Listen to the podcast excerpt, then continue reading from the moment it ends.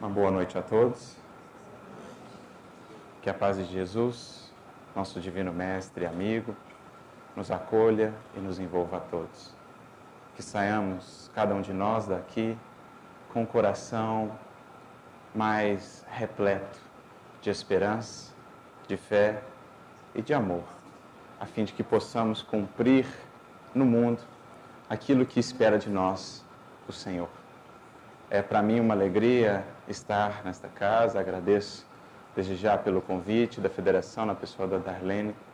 Aproveitando também o ensejo para parabenizar a Federação, como todos os trabalhadores, pelos quatro decênios de trabalho e de luz, rogando a Jesus que lhes abençoe, a fim de que venham muitos decênios mais, semeando e espargindo a luz do Consolador aos corações.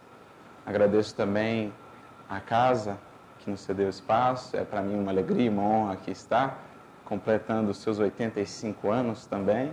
Que venham muitos anos mais de luz e de trabalho no bem. Compareço aqui na simples condição de um aprendiz, de um irmão que vem compartilhar aquilo que tem nos sido útil na caminhada, na esperança de que lhe seja útil também. E é com esse propósito que nasceu essa reflexão a partir dos nossos estudos do Evangelho, no NEP Paulo de Tarso, estudos a esses que temos nos dedicado há algum tempo já, e mais especificamente estudando o Evangelho de Lucas. Algumas das passagens mais conhecidas do Evangelho de Lucas, nós ficamos, de certo modo, intrigados com algumas similitudes que podemos identificar entre essas passagens. Buscamos então desdobrar algumas reflexões em torno disso e podemos então chegar a essa que hoje buscaremos aqui apresentar, o discípulo e a multidão, que nasce justamente da identificação desses elementos em comum de quatro passagens selecionadas do Evangelho de Lucas. Certamente poderíamos encontrar mais, porque esse arquétipo esse padrão como que se repete no Evangelho, em muitas passagens. Mas aqui citaremos estas quatro. A partir delas, então, desdobraremos a nossa reflexão. Começando com a passagem que está em Lucas, capítulo 5, a passagem conhecida do paralítico que vinha sendo trazido pelos amigos numa maca e que, em se aproximando do local onde estava Jesus, não pôde chegar muito perto dele por conta da multidão que cercava o local perseverante, certamente insistiu com os amigos e os amigos então o levam até Jesus de uma maneira bem interessante. Retiram as telhas da casa onde estava Jesus e então o descem a fim de que estivesse ali aos pés do Mestre. Então já temos aqui a figura de um indivíduo, de um coração que ansiava de fato por uma vida nova e que via no Cristo essa possibilidade. Para além da limitação física, as lições do Evangelho podemos entendê-las também como limitações espirituais. Uma alma, portanto, talvez que sentia a paralisia, sentia-se estagnada e já sentia a necessidade de voltar a caminhar, avançar. E sabia que com o Cristo, a partir do Cristo, poderia fazê-lo. Essa é a primeira das nossas passagens. Depois vamos a Lucas, capítulo 8, a passagem da mulher hemorroíça. Certamente muito conhecida pela grande maioria de nós. Aquela mulher que já há muitos anos lutava com aquela enfermidade, com aquela dificuldade. Não havia conseguido até então saná-la, resolver o problema, mas sentia que com aquele homem, com aquela mensagem, seria diferente vai então em busca dele e, mais uma vez, ao buscar aproximar-se dele, encontra novamente o obstáculo de uma multidão que cercava Jesus. Mas ela não desanima. Dá de todas as suas forças, do seu empenho, do seu esforço, vence aquela multidão e então consegue tocá-lo, inaugurando para si uma nova vida, um novo propósito, conseguindo, enfim, caminhar em direção à cura real. Essa é a segunda passagem. Também marcada por uma alma que buscava profundamente mudança, renovação, e que sentia que Jesus, como seu evangelho, poderiam lhe proporcionar aquilo que tanto ansiava em seu coração. Mais uma vez, como no caso do paralítico, precisa ela vencer a multidão a fim de se aproximar de fato de Jesus. Passamos então à terceira passagem, uma passagem que está em Lucas, capítulo 18, também muito conhecida por nós, a cura do cego de Jericó. Ele que estava às margens da estrada, quando Jesus chega àquela cidade, ouve nas palavras da multidão que era Jesus que por ali passava.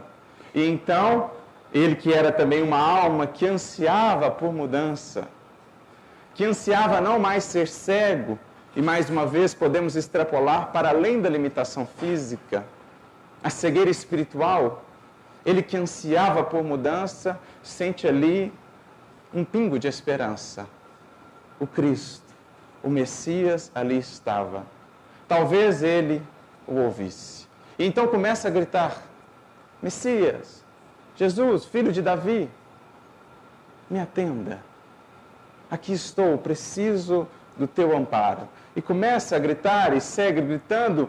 Eis então que a multidão, mais uma vez, que cercava Jesus, concita-o a desistir, a parar de gritar. Estava incomodando. Mas quanto mais lhe pediam para parar, mais ele se esforçava, mais ele queria gritar o quanto desejava se aproximar de Jesus. E eis então que o mestre o ouve e o chama até ele. Ele vence a multidão, aproxima-se de Jesus, lança antes fora a capa e encontra, enfim, a visão. Talvez, pelo menos em minha opinião, em uma das mais belas falas do Evangelho, quando Jesus lhe pergunta: Que queres que eu te faça? E ele então apenas responde: Senhor, que eu veja. Não há nada a pedir a não ser, Senhor, que eu veja porque tudo o que precisamos aí está, só precisamos aprender a enxergar. Essa é a terceira passagem, novamente uma alma ansiosa por mudança, por renovação, que teve de superar a resistência da multidão a fim de chegar até Jesus. E chegamos então à nossa quarta passagem, Lucas capítulo 19, a conhecida passagem de Zaqueu, que só se encontra neste evangelho. Zaqueu, que também, ouvindo falar que ali ele estaria, desejava mudança. Busca se aproximar de Jesus, busca vê-lo, mas não consegue devido à sua baixa estatura. Podemos ampliar isso para além da questão física, a estatura espiritual. Quando vai vê-lo, eis que não conseguia, diz o texto do evangelista, por causa da multidão, que mais uma vez cercava Jesus. Mas nem por isso ele desiste. Queria, ansiava com todas as forças do seu coração. E então sobe em um sicômoro. E então o vê, como é por ele visto. Jesus para ao pé do sicômoro e então diz: Irei almoçar contigo hoje. Hoje a salvação visitará a tua casa. Mais uma vez, nos deparamos com uma passagem marcada por uma alma ansiosa por mudança e renovação efetiva com Jesus e que encontra a resistência da multidão, de uma multidão, para se aproximar dele. Então a gente já começa a entender quais são aqui os elementos em comum que gostaríamos de tratar: discípulo, discipulado, busca por Jesus e multidão. Nós encontramos nas quatro passagens essa característica em comum. Uma alma que reconhece as suas limitações, mas que já deseja buscar algo a mais, que já despertou para uma busca diferente que aquela mesma da multidão que seguia Jesus. E que não mediram esforços, não mediram sacrifícios para poderem alcançá-lo e com isso também a tão esperada renovação. Por isso que falei que este é um arquétipo que como que se repete no Evangelho. Essa interrelação entre discípulo e multidão será hoje a base da nossa reflexão, a fim de que vejamos, sintamos cada um de nós conosco na intimidade do coração.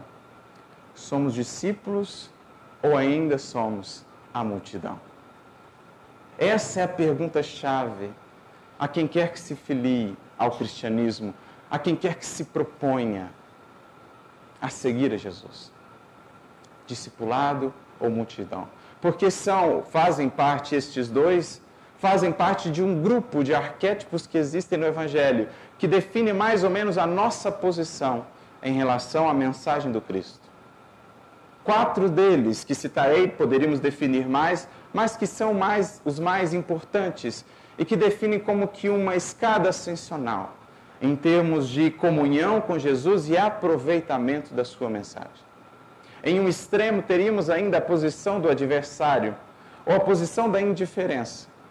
Eram aqueles personagens no evangelho que ou buscavam combater a mensagem do Cristo ou estavam para com ela ainda indiferentes. É a primeira posição é aquele solo da parábola ainda pouco receptivo às sementes lançadas. Mas, passado o tempo, chega-se a uma outra condição, já uma das citadas por nós, a da multidão, em que já existe uma atração, em que já há uma busca, mas muitas vezes uma busca ainda um pouco deturpada. Busca-se Jesus geralmente nessa condição, buscando atender-se o imediato, a satisfação imediata. Jesus é enxergado como alguém que deva nos atender e não como alguém a quem devamos aprender a atender. Em geral, essa postura da multidão. Buscava o Cristo pelas curas, pelos milagres, pela satisfação, pelo que poderiam ganhar ao ferir com ele. Mas não estavam ainda muito interessados em ir mais além, em entender não o que deveriam ganhar do Cristo, mas o que poderiam dar a Ele e a sua mensagem. Não estavam ainda interessados em mudanças em nível mais profundo, estavam interessados em soluções imediatas. Esse é o arquétipo da multidão, que estava sempre ao redor de Jesus, o espremendo, o apertando, buscando desesperadamente. É o segundo arquétipo. Mas então há a grande transição, o grande despertar, que é o cerne da nossa reflexão nesta noite. Quando desse grupo que pensa como que coletivamente é o comportamento de multidão, todo mundo faz o que todo mundo faz, cada um faz o que todo mundo faz, seguimos os padrões de multidão, de repente um dos corações ali desperta e se desconecta daquele padrão de multidão. Toma consciência de si mesmo e assume dali por diante as rédeas da existência em suas mãos. Passa a entender que mais do que buscar a Jesus para que ele nos atenda, é preciso buscar atendê-lo, porque este é o caminho de fato para algo duradouro, mudanças duradouras, conquistas reais. É o despertar do discípulo, que deixa o comportamento da multidão, deixa de se conduzir segundo os padrões que todos atendem, tudo fazem, para então passar a se conduzir a partir do que aprende com o Mestre. Discípulo, disciplina, aquele que se propõe a atender a disciplina do Mestre. Como diziam à época, na cultura de então, aquele que aceita o jugo do rabino ou do seu mestre. Porque era essa a expressão utilizada. Quando Jesus, por exemplo, diz que ele tem também um jugo, esse jugo se referia à maneira pela qual ele entendia a vivência das leis divinas. Cada rabino tinha o seu jugo. E o discípulo era aquele que se submetia, que aceitava de bom grado o jugo do seu discípulo. A disciplina do seu mestre, melhor dizendo. É o despertar, deixando a multidão, passando ao discipulado. E é a grande pergunta que temos nos fazer. Do discipulado, Começa-se então o trabalho profundo de preparação, de construção interior, até que o discípulo possa se alçar então à condição de apóstolo. Apóstolo. Em que ele é agora um emissário vivo do seu mestre, do seu Senhor. Mais do que um simples aprendiz, é ele agora a mensagem escrita, viva, apta a ser lida por aqueles que com ele convivem. A finalidade, portanto, do discípulo é o apostolado. Como o próprio apóstolo Paulo diz, já não sou mais eu quem vive agora, é Cristo que vive em mim. É isso que todos nós essencialmente buscamos. O dia em que Jesus poderá ser visto em nossas vidas, o seu evangelho lido em nossos atos, o apostolado, condição que poucos até hoje relativamente conseguiram, mas é o alvo, é a finalidade. Mas hoje a nossa conversa se restringirá a esse centro. Deixemos de lado os adversários, deixemos de lado o apostolado, que no nosso caso está ainda muito distante, talvez com alguma exceção. Mas nós estamos aqui ainda na zona de transição, discípulo, multidão. E é essa reflexão que Emmanuel vai nos convidar numa mensagem bonita no livro Harmonização, capítulo 16, intitulada O Toque, em que comentando a passagem da mulher hemorroíça, aquele gesto ou aquele acontecimento muito simbólico, quando vencendo a multidão, ela toca no Cristo, toca na orla de sua túnica. E então Jesus para e diz: Alguém me tocou? Pedro, sem entender muito bem o alcance daquela fala, então diz: Mas todo mundo te toca, a multidão te aperta. E então Jesus diz: Alguém me tocou. Entre todos esses, uma alma de fato já despertou, já me tocou, já alcançou a dimensão da proposta, porque de mim saiu virtude. Então, nessa mensagem intitulada O Toque, Emmanuel diz: Ainda hoje, o Cristo sofre o assédio das multidões necessitadas e sofredoras. Ainda hoje, os quadros são os mesmos. Apertam-no através de templos, círculos e reuniões. Oprimem-no com as mais estranhas rogativas é perseguido, disputado, instado com violência. Mas Jesus conhece aquele que o toca depois da renúncia aos vãos processos das facilidades venenosas. Aquela mulher já havia renunciado aos vãos processos das facilidades venenosas. O seu comprometimento ia além de todos aqueles outros que o espremiam ela estava disposta, enfim, a incorporar aquela mensagem. O que está simbolizado no próprio gesto, no toque. Não é por acaso que diz o evangelista, ela tocou a orla da veste de Jesus. Como está escrito no Antigo Testamento, na orla da veste dos mestres, existia uma faixa azul que representava o compromisso deles com a vivência dos mandamentos divinos. E é justamente ali que ela toca como a dizer que aquela alma, dali por diante, se comprometia, se entregava àquela vivência. E é por isso que de fato ela o toca.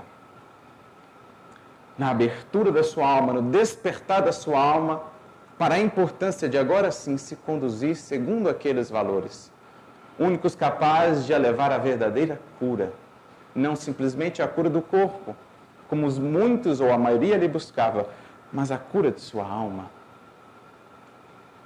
então, ela já havia renunciado a esses vãos processos das facilidades venenosas. Identifica Jesus entre milhões de necessitados que o buscam todos os dias, acréscimo pessoal, aquele que se caracteriza por intenções de valor real. E volta-se pleno de carinho, desvelado, por acolhê-lo nos braços fortes e generosos. É o que ele faz àquela mulher, é o que ele faz ao cego de Jericó, é o que ele faz a Zaqueu, é o que ele faz ao paralítico. sentiu naqueles corações já a transição. Destacavam-se da multidão a fim de iniciarem o discipulado. E por isso tocaram e foram tocados. Foram tocados, transformados, porque esse caminho ou essa relação com Cristo se dá em via de mão dupla. Quando tocamos, somos por Ele tocados. Quando Ele nos toca de fato, conseguimos o tocar. É preciso a abertura da alma, a fim de que o amor possa fluir, como aconteceu na mulher amorroíça, entre os dois corações envolvidos. É a essa relação de profundidade que o Evangelho vai denominar fé. Porque onde há uma relação profunda de amor, há confiança, há lealdade, há fidelidade. E a palavra fé nasce da palavra fidelidade. Tanto no hebraico, emuná, como no latim, fides. Relação de fidelidade. E é por isso que ele diz então à mulher: Vá, minha filha, tua fé te salvou, te curou. Estabeleceste o laço, coração a coração. Está disposta realmente a caminhar comigo, como agora estarei a caminhar contigo. Essa é a transição. Multidão, discipulado, para os quais deveremos estar atentos. Mas se nós identificamos agora esses dois arquétipos, identificamos também um certo padrão. Com o despertar do discípulo, encontra ele uma certa resistência. Resistência gerada pela multidão, a fim de alcançar de fato o Cristo. Estreitar o seu laço, a sua, a sua proximidade, a sua relação com Jesus. E ficamos a pensar que resistência é essa? o que ela simboliza, o que é essa multidão. O que é essa multidão? Podemos pensá-la em dois planos diversos, como em geral acontece no estudo do Evangelho: o plano do nosso mundo interior e o plano do mundo exterior. Ao despertar, todo discípulo deve aguardar a resistência de uma multidão internamente a fim de que possa caminhar para Jesus. Que multidão é essa? Senão a multidão dos sentimentos, dos pensamentos, dos hábitos secularmente consolidados, cristalizados, que nos impõem ou nos apresentam essa resistência, diria melhor, esse desafio, que testam a nossa perseverança, a nossa real vontade de chegar a Jesus. Aí eu me recordo de Emmanuel, no livro Fonte Viva, capítulo 147, quando nos diz: Há em ti muitos sentimentos que te animam há séculos, imitando em teu íntimo o fluxo e o refluxo da multidão. Então há uma multidão aqui. Vai e volta, vai e volta. Sentimentos que nos animam há séculos egoísmo, vaidade, ilusão. Diz ele, partem apressadamente do coração ao cérebro e voltam do cérebro ao coração. Sempre os mesmos, incapacitados de acessarem a luz espiritual. Então há em nós uma multidão que, quando passamos por esse despertar, quando já entendemos que a busca tem de ser mais profunda com Jesus, nós passamos a encontrar. E por isso aquela frase comum, desde que eu entrei aqui, parece que as coisas ficaram mais difíceis. Desde que eu comecei a mexer com esse negócio de espiritismo, a minha vida parece que só complicou. Mas é claro, o conhecimento, sobretudo das palavras de vida eterna, tira-nos da zona de conforto, remove-nos do paraíso, como já disse uma sábia. Quem quer que coma do fruto do conhecimento, e acrescentamos nós, especialmente do conhecimento superior, é sempre expulso de algum paraíso. Paraíso da estagnação, o paraíso da ilusão que vivíamos na condição da multidão somos chamados agora a uma análise mais profunda inicia-se então em nós o bom combate, a boa luta. Cessa-se a luta fora, no sentido de guerrearmos com os outros ou com as circunstâncias. Passamos a entender que o verdadeiro combate a ser travado é em nós. E tempo e energia agora se voltam para este combate, a fim de vencermos a nossa cegueira, como o cego de Jericó, a paralisia da nossa alma, como o paralítico da maca, a fim de vencermos o desperdício de energia e de tempo, como a mulher hemorroísta, de recursos, a fim de vencermos a nossa baixa estatura espiritual, como o nosso irmão Zaqueu. Esse é o combate que se inicia, e por isso disse Jesus também: Não vim trazer a paz, mas a divisão, a espada. Claro que essa paz da qual ele fala é a paz do mundo, a paz ilusória, das facilidades terrestres, das soluções fáceis. Essa paz ele não é mesmo portador nem mensageiro. É sim o mensageiro da divisão interna. Quando uma parte de mim já quer fazer diferente do que outra parte.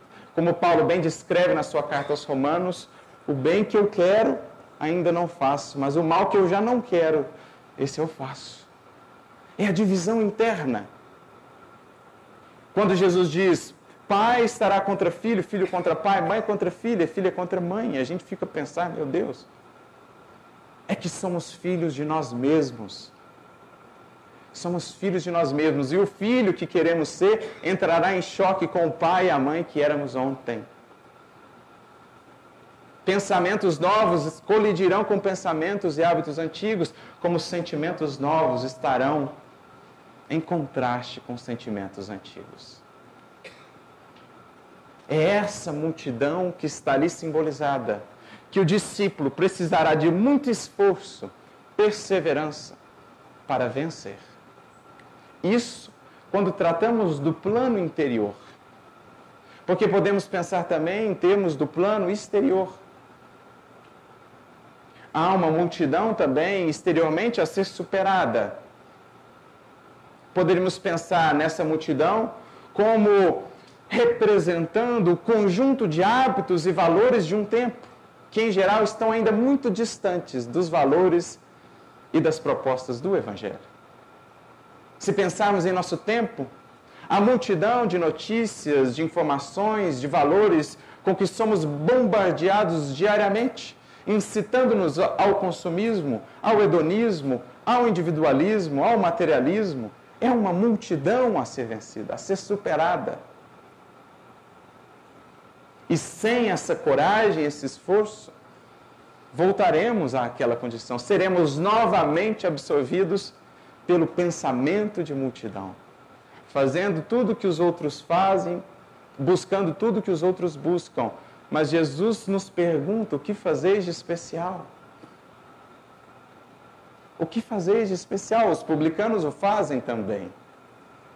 Por isso diz Krishnamurti, alertando-nos para esse despertar, para esse desconectar, para esse assumir de consciência, tomar as rédeas da nossa existência em nossas mãos, deixando-nos de nos conduzir pelas circunstâncias e passando a nos conduzir perante as circunstâncias.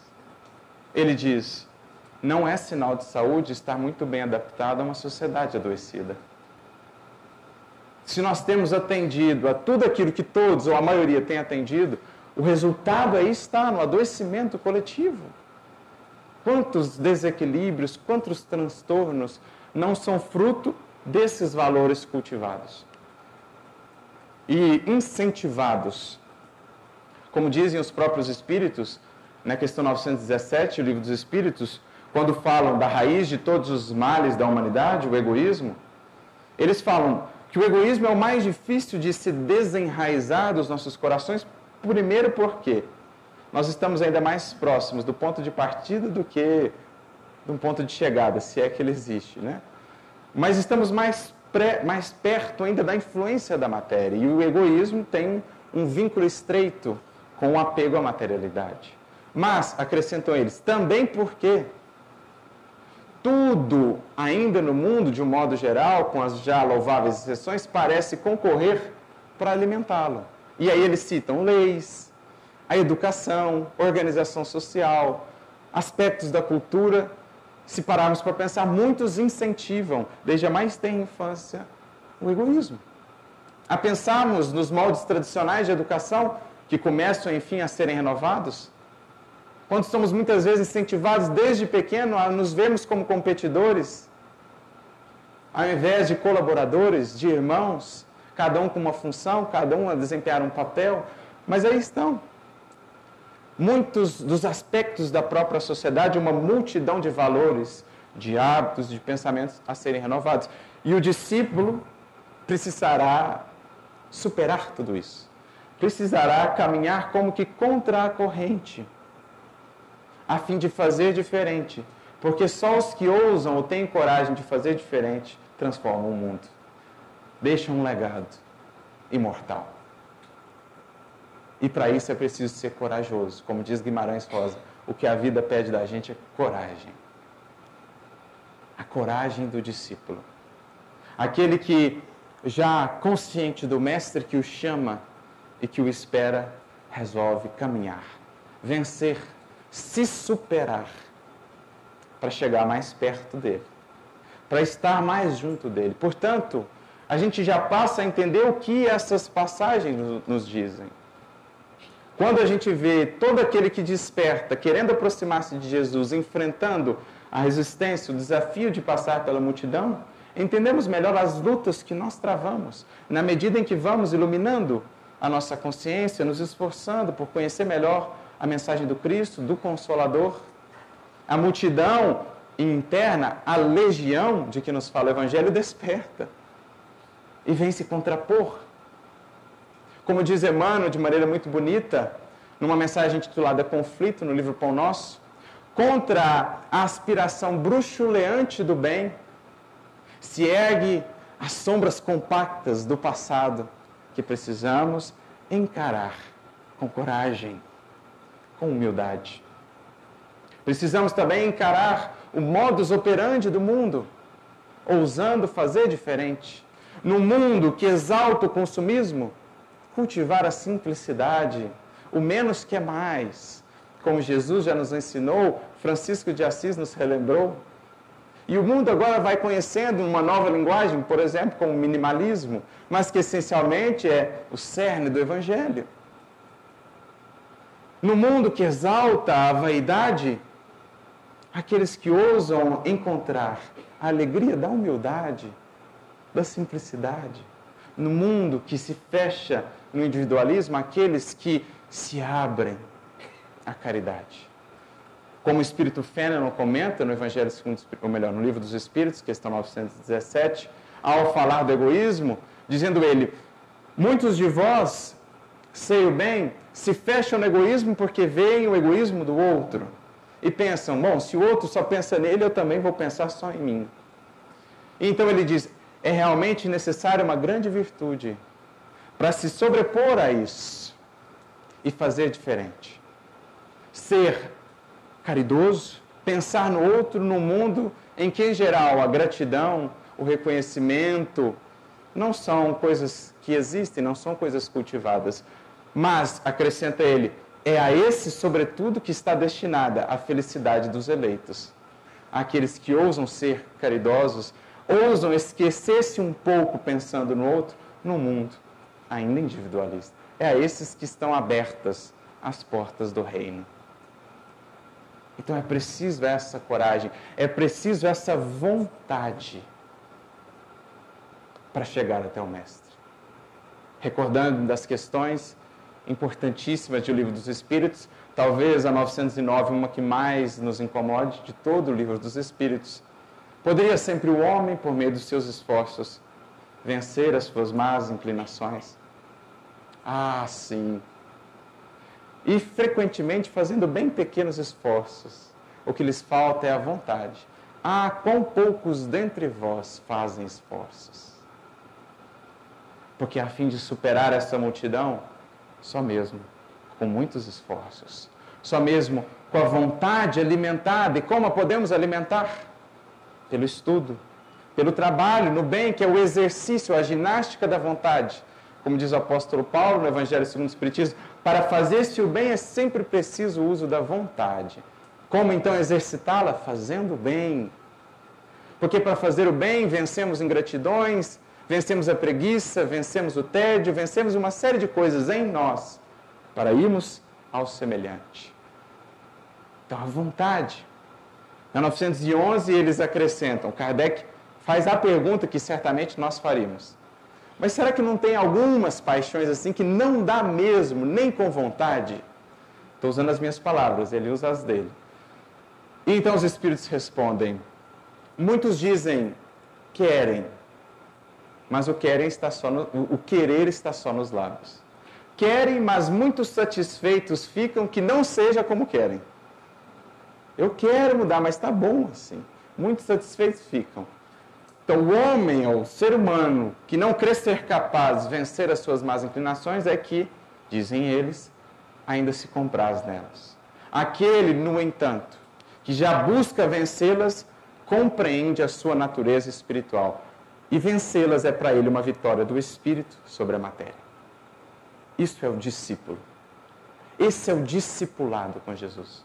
Aquele que já entrevê horizontes mais vastos e faz de tudo então por alcançá-los. Como bem Kardec define também o verdadeiro espírita, que é o verdadeiro cristão, no capítulo 17.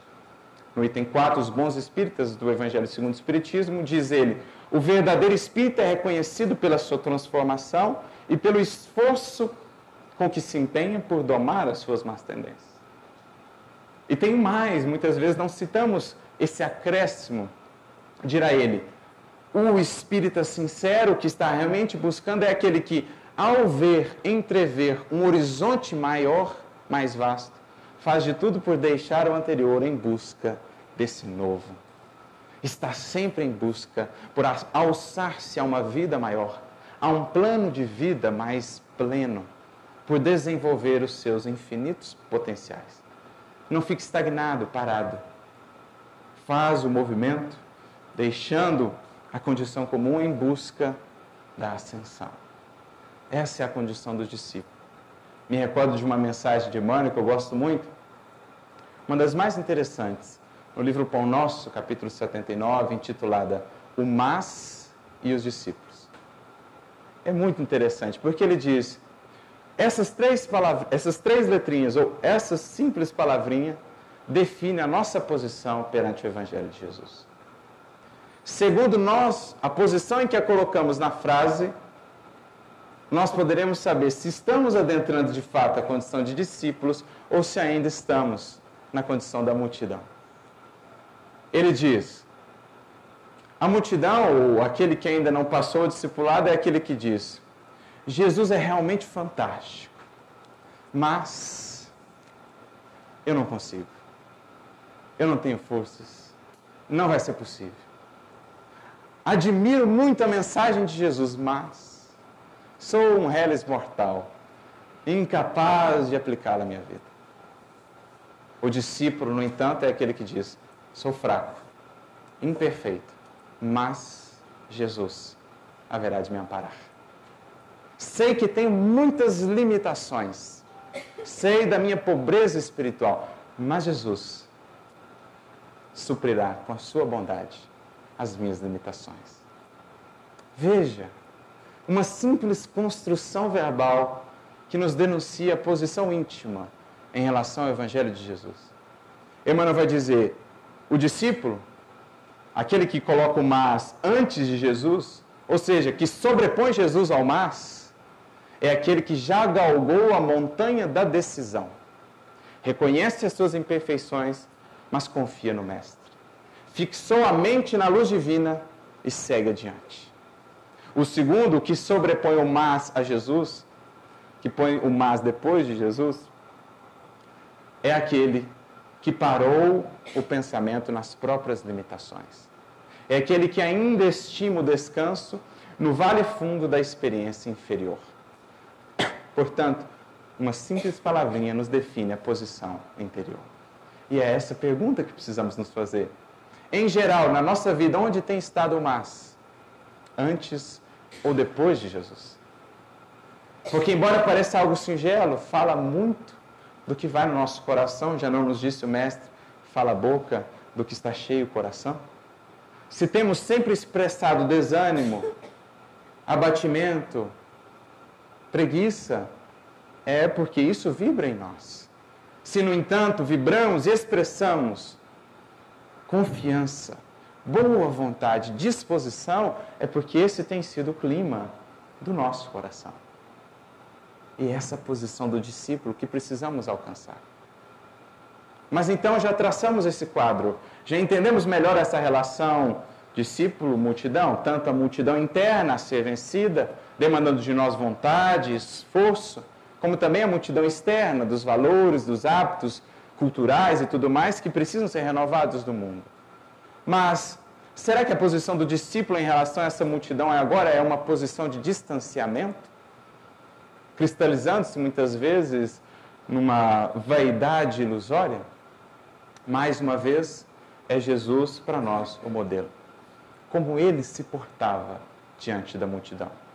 E aí recorremos a Mateus, capítulo 14, mais especificamente o versículo 16, a passagem da multiplicação dos pães, quando os discípulos chegam a Jesus querendo despedir a multidão. E Jesus então lhes diz, gravando para todos os séculos o dever do discípulo para com a multidão. Não é preciso que eles partam. Dá-lhes voz de comer. Dá-lhes voz de comer.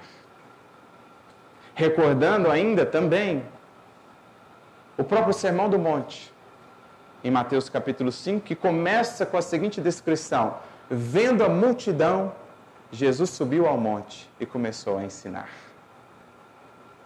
Esse é o padrão que o Cristo legou aos seus discípulos como Emmanuel descreve no capítulo 104 do livro Fonte Viva, diante da multidão, o padrão do Cristo brilha soberano. Diante da multidão, o convite é educar, amparar, alimentar. Tanto a multidão interna quanto a externa.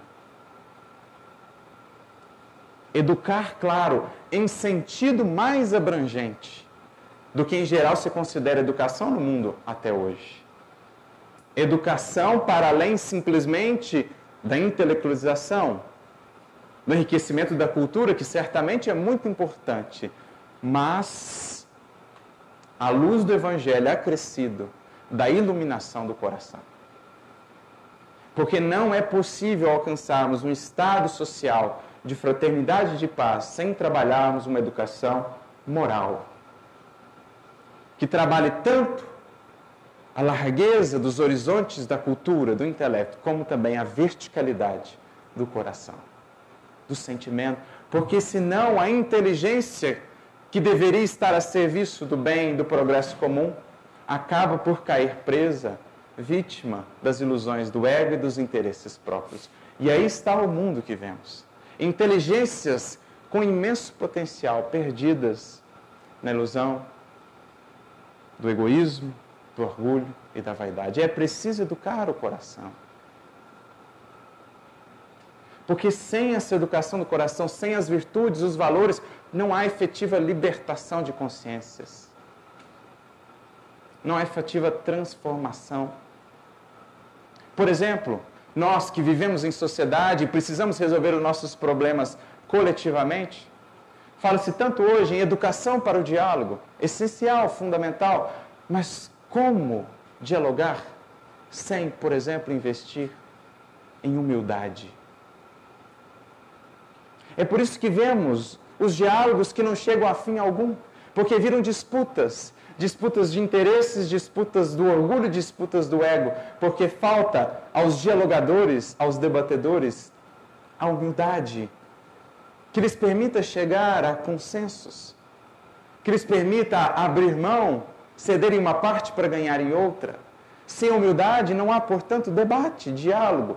Como falar em comunicação não violenta, como falar em educação para o diálogo, sem trabalhar no coração das crianças e nos nossos próprios humildade. Portanto, quando se fala em educação à luz do Evangelho, estamos falando dessa educação abrangente. Na feliz definição ou na feliz síntese de Emmanuel, educação em boa síntese é luz que circula vitoriosa do coração ao cérebro, sustentando o equilíbrio entre o sentimento e o raciocínio. Equilíbrio entre sentimento e raciocínio. Isso é educação em boa síntese. E é esse o compromisso que assume o discípulo de Jesus com Cristo perante a multidão. Primeiramente com a sua multidão. Como citei, aquela multidão de sentimentos que vai e volta, incapaz de acessar a luz do conhecimento espiritual, precisamos nos voltar a ela, não negar, não esconder, mas sim olhar para aquilo e alimentar esses sentimentos com o pão da luz do Evangelho, com a legítima educação. Porque só em nos educando poderemos de fato contribuir com a educação dos semelhantes. Então, o primeiro dever do discípulo com Jesus é a sua autoeducação, a sua autolibertação, porque só consegue ajudar a libertar e educar a outra em aquele que tem feito isso por si. Educação. E claro, há algo que vai depois se refletindo na relação com o semelhante. O papel do discípulo é cada vez mais ajudar almas a saírem do comportamento de multidão tornando-se elas também discípulas, não de uma religião, discípulas do caminho, discípulas da luz, conhecedoras, melhores conhecedoras de si mesmas, do seu imenso destino, dos seus gigantescos potenciais. Passa o discípulo a ser um colaborador do Mestre na educação da multidão. Não afastar, não renegar, olhar, amar, ajudar e educar. A nós, a nossa multidão, a nossa legião que mora aqui, as múltiplas personalidades que já tivemos e que precisam acessar essa luz, como aqueles que conosco convivem. Uma educação que passa a alcançar o outro através do verbo ou da linguagem da exemplificação e que certamente alcança o coração do outro, deixando ali um traço de luz que mais cedo ou mais tarde será aproveitado. Esse é o compromisso do discípulo com Jesus. Em se disciplinando, ajudar também a libertar. Porque ao recebermos esse conhecimento, ao tomarmos consciência do que nos compete fazer com Jesus, não nos enganemos nos tornamos nós devedores da multidão. Devedores. Me recordo do apóstolo Paulo, na sua primeira carta aos Romanos, capítulo 1, versículo 14, quando ele diz: Eu me sinto como devedor a gregos e a bárbaros, a sábios e a ignorantes. Então Emmanuel pega esse versículo e vai comentá-lo no livro Levantar e Seguir, capítulo 1 nós devemos. E ele diz assim: que tipo de dívida seria essa que Paulo sentia para com a multidão, para com os outros?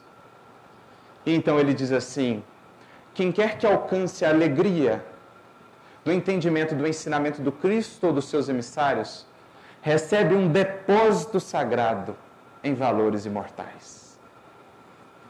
Então não nos enganemos o que recebemos com essa bendita doutrina é um depósito sagrado em valores imortais.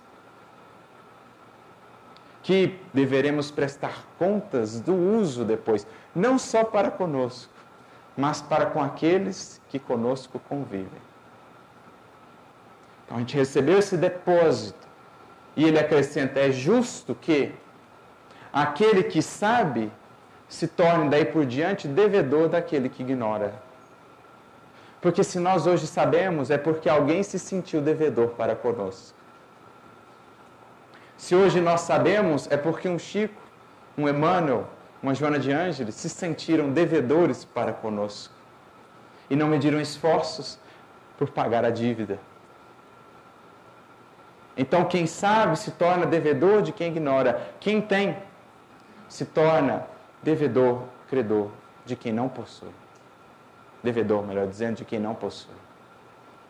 E, acrescenta ele, Qual o mecanismo de pagamento? No ato de ensinar e proporcionar está o pagamento do depósito que recebemos. É esse o dever do discípulo perante a multidão. Não se afastar dela, não menosprezá-la, cristalizando-se numa falsa sensação de superioridade, mas sim enxergar nela não mais simplesmente uma barreira até Jesus, mas sim justamente no degrau, no caminho que nos permitirá chegar até Jesus. É amparando, é nos colocando no meio dela, a serviço de todos, que encontraremos aos poucos o caminho de fato da nossa redenção. Então, é o que nós podemos aprender dessa relação entre esses dois arquétipos do Evangelho: o discípulo e a multidão. Qualquer um de nós, um pouco mais informado acerca da mensagem de Jesus, sintamos o convite, sintamos o chamado para assumirmos de fato nas rédeas da nossa mão a nossa existência. Deixemos-nos de nos conduzir segundo os padrões que ainda vigoram no mundo. Porque o cristão está no mundo a fim de mudar o mundo, mudando-se.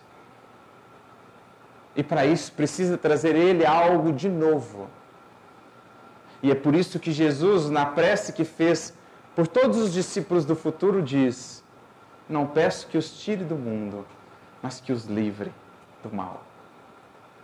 Ou seja, que assumam essa consciência e que atuando no mundo, pelo mundo, com a multidão e pela multidão, possamos pagar a dívida de gratidão e alcançar a nossa verdadeira iluminação.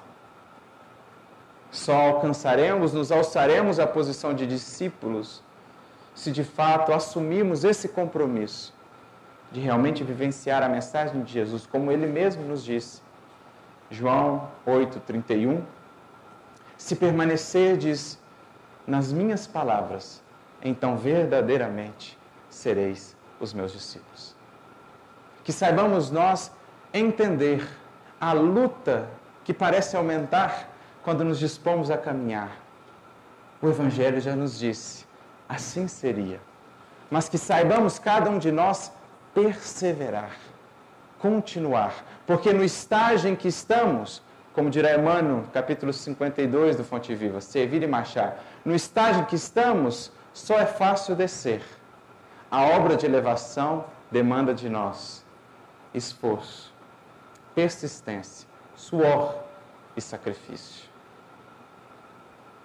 Qualquer um que queira avançar no roteiro do bem espera encontrar as resistências. Mas que saibamos olhar para essa resistência como gratidão, enxergando nessas resistências, nessas boas lutas, no bom combate, aquele que não fere, aquele que não machuca, a oportunidade da nossa iluminação, os instrumentos da nossa purificação. Agradeçamos, portanto, o bom combate que se aquece, que aumenta em nós, agradeçamos as lutas, os empeços e saibamos com Jesus, com todos esses que nos antecederam, avançar em direção ao Mestre que nos espera. Somente assim estaremos de fato deixando a multidão, o comportamento de multidão, nos alçando ao discipulado, a fim de que voltemos à mesma multidão para amar, servir e educar. Que Jesus, portanto, nos abençoe a todos e nos auxilie nessa tarefa e na tarefa de saldar a dívida que assumimos com o que recebemos. Muita paz a todos.